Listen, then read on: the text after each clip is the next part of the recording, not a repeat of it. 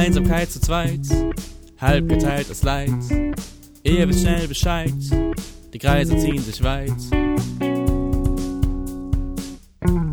Die Selbsttherapie. Es geht um das, was ihr hört, das, was euch betört, das, was euch stört und das, was euch empört.